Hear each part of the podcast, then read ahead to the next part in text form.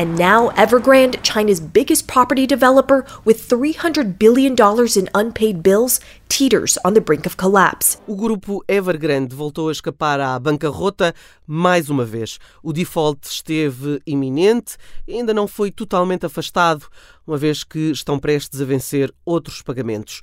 Mas de facto conseguiu cumprir a última obrigação com os credores. No final desta semana, o conglomerado imobiliário e de construção conseguiu pagar um cupão cujo prazo tinha expirado há 30 dias.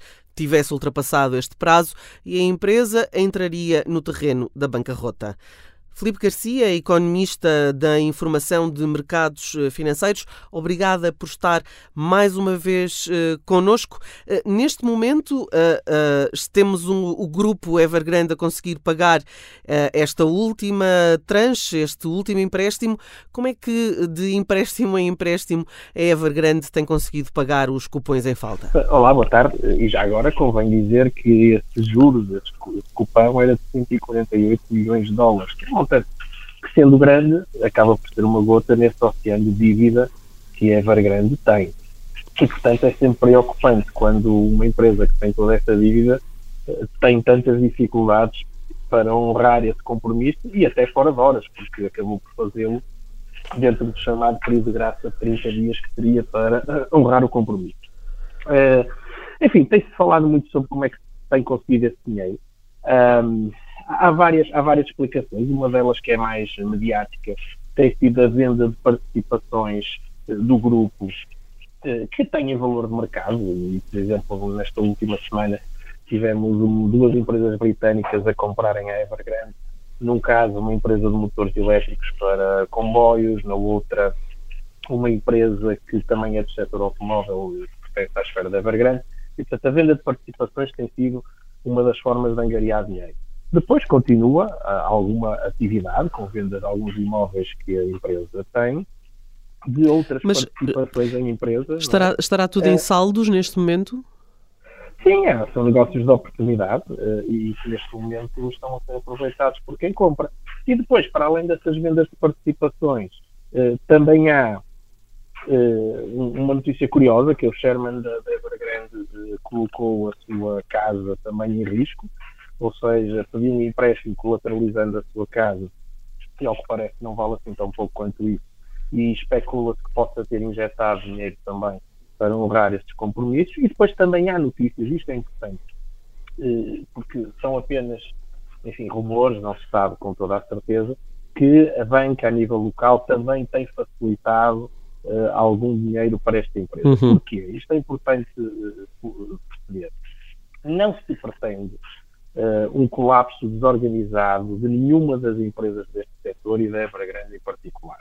Uh, o objetivo da China parece muito claro, que é a de manter que os projetos imobiliários comecem e terminem normalmente, que não haja um colapso desorganizado que possa contagiar empresas fora do setor. Achei muito curioso que dos responsáveis chineses citou mesmo que pretende que não haja impacto nos compradores e nos fornecedores da empresa, o que quer dizer que quer preservar, digamos, o ecossistema à volta desta empresa, mas com o objetivo muito claro é de diminuir o tamanho destas empresas do setor imobiliário, retirar-lhes poder e provavelmente impedir o seu colapso desorganizado. É uhum. É isso que até tem levado uh, alguma recuperação nas cotações das obrigações destas empresas, que continuam a cotar em níveis muito baixos, estamos a falar entre 25% a 30% uh, do valor nominal, que é claramente em terreno de, de, de insolvência, mas com a perspectiva de que algo vai restar, isto é, ou seja, que estas empresas não vão desaparecer totalmente, provavelmente vão ser divididas e vão ser, sobretudo, geridas, ou melhor, esse processo vai ser gerido e está a ser gerido se isso vai ter sucesso é que é a grande questão e que nos preocupa a todos, que é qual, o que é que um insucesso na gestão desta crise poderá trazer. A empresa tem andado a fazer pagamentos eh, de prazo em prazo nos últimos meses ah, e tenta gerir uma dívida de mais de 300 mil milhões eh, de dólares. Desses, 19 mil milhões estão fora da China, nos mercados internacionais.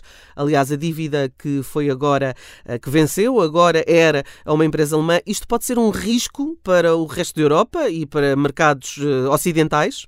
Sim, eh, no curto prazo aquilo que me parece é que as autoridades chinesas que estão a coordenar este processo, não, não tenho. É para mim bastante claro que não é só a Evergrande que está a tomar as decisões nesta matéria.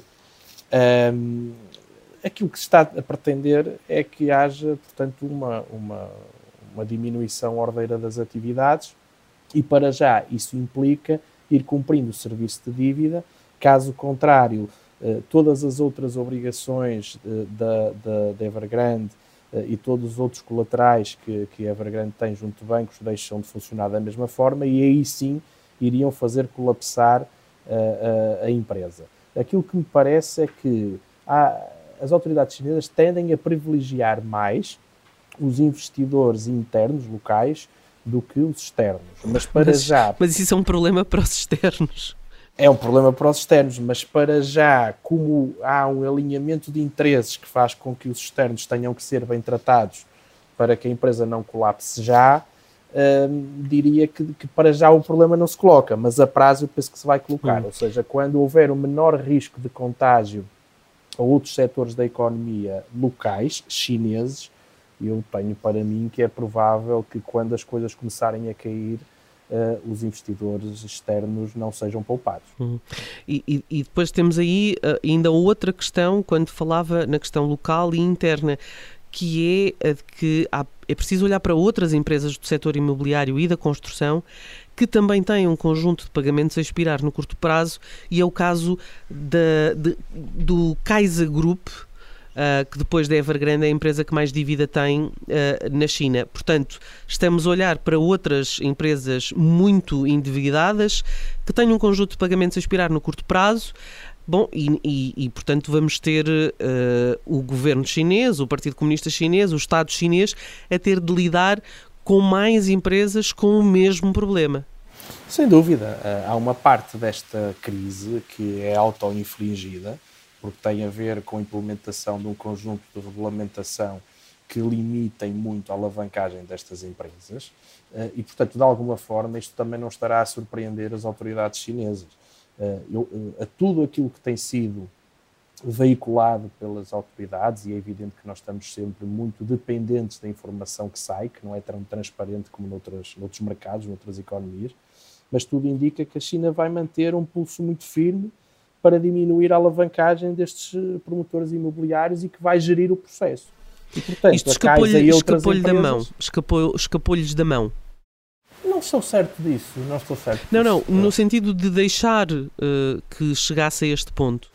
Ah, com certeza. Aliás, uh, a crise é tão auto-infligida que não é só na parte final, é também no início. Porque uh, para que estas empresas tivessem esta dimensão, também foram autorizadas a fazê-lo. e houve uma promoção de, de, uma lógica de investimento e de poupança, sobretudo, uh, das famílias chinesas no imobiliário, e para que essa, toda essa poupança pudesse ser canalizada dessa forma, e já agora ficasse dentro da China e não saísse da China, que seria sempre um problema, eram, eram precisos players, eram precisas empresas que fornecessem o produto.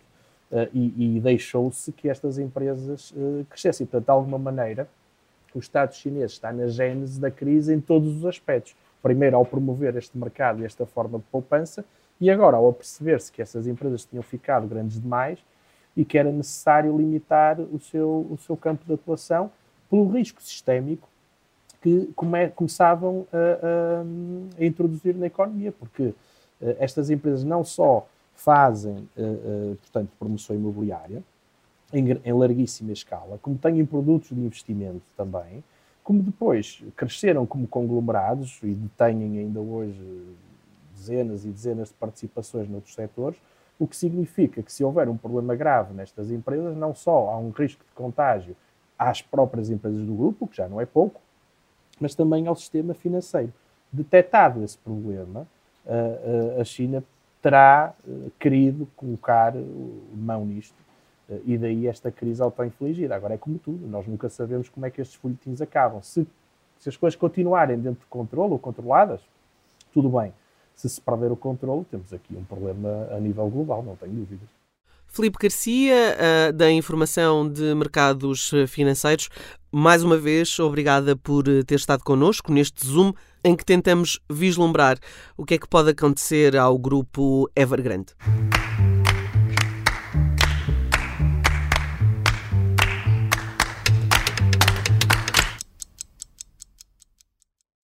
Obrigada por ter ouvido este podcast. Se gostou, pode subscrevê-lo, pode partilhá-lo e também pode ouvir a Rádio Observador online em 98.7 em Lisboa e em 98.4 no Porto.